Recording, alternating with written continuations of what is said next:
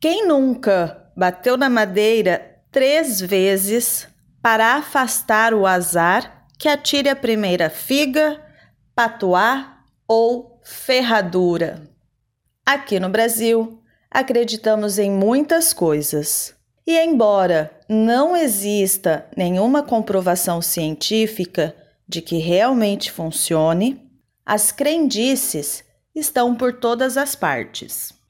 Conversei com um bando de gente para levantar as crenças mais populares.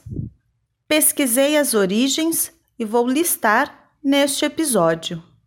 Me digam em qual vocês acreditam e quais existem no país de vocês. Beleza? A primeira foi: quebrar o espelho dá azar? A origem é bem antiga lá com os antigos gregos que mantinham um ritual em usar um pote com água para refletir a imagem da pessoa que gostaria de saber sobre o seu destino. O que acontecia era que, se durante a consulta o recipiente caísse e quebrasse, era sinal de que a pessoa morreria ou teria dias complicados pela frente. Já os romanos foram além. Acrescentaram que todo o transtorno duraria por sete anos. Com o surgimento dos espelhos, ainda na Idade Média, a crença passou a ter um sentido econômico. Por serem objetos caros, os empregados eram avisados que, caso eles o quebrassem, traria azar. Trevo de quatro folhas dá sorte? Você conhece o trevo de quatro folhas? Será que ele traz sorte mesmo? Já colocou um trevo na carteira para atrair mais dinheiro? Aparentemente, os antigos sacerdotes celtas foram os primeiros a utilizarem o trevo de quatro folhas como sendo um talismã. Eles acreditavam que quem tivesse essa plantinha poderia enxergar os demônios na floresta e, desta forma, escapar deles.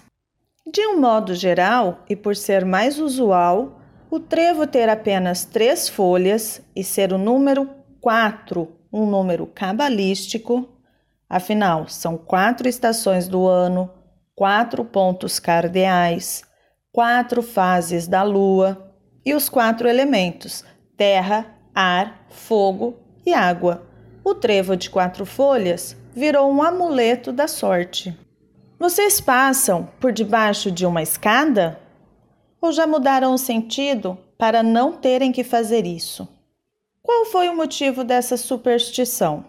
Bom, a superstição parte da associação de um dogma cristão da Santíssima Trindade e que nunca deveria ser violado. A sombra da escada encostada em uma parede, forma um triângulo e passar embaixo da escada seria como profanar o triângulo sagrado. Você tem gatos? E o gato é preto? Ai meu Deus! Você sabia que os gatos pretos foram associados às forças ocultas e à feitiçaria na Europa medieval? Para muitos, os felinos seriam o disfarce usado pelas bruxas para saírem durante a noite sem serem perseguidas. Atualmente, as crenças relacionadas aos gatos pretos ainda permanecem e aqui no Brasil não é diferente. Pobre gatinho, sofre tanto bullying.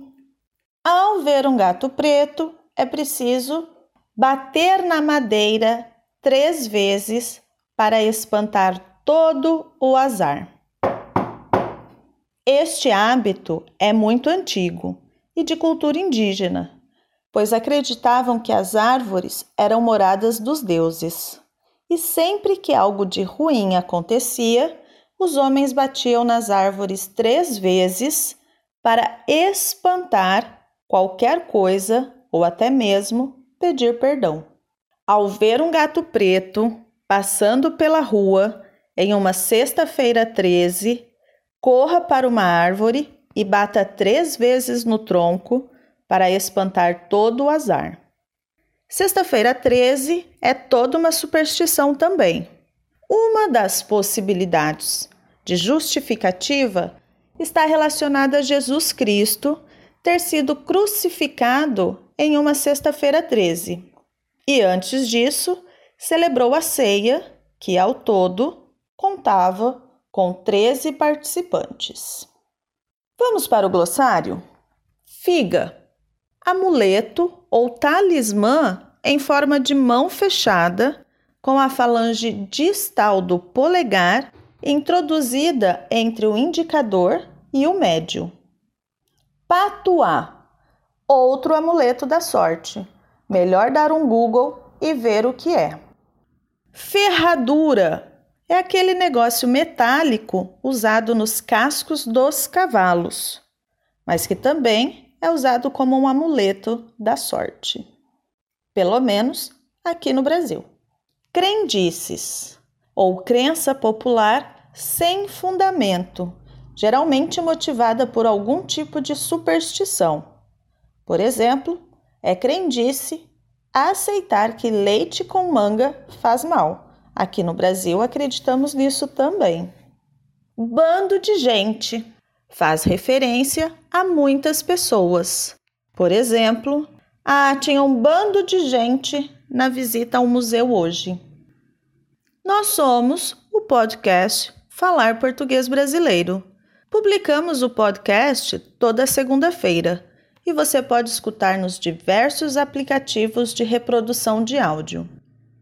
Também pode escutar na nossa página falarportuguesbrasileiro.com. Lá na nossa página, você poderá se cadastrar gratuitamente e receber toda a transcrição dos áudios, com exercícios de interpretação de texto.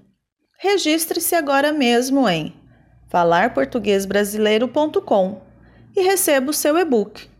Seja um colaborador do podcast. Acesse a nossa página e faça sua doação. Vou ficar por aqui e até o próximo. Tchau, tchau!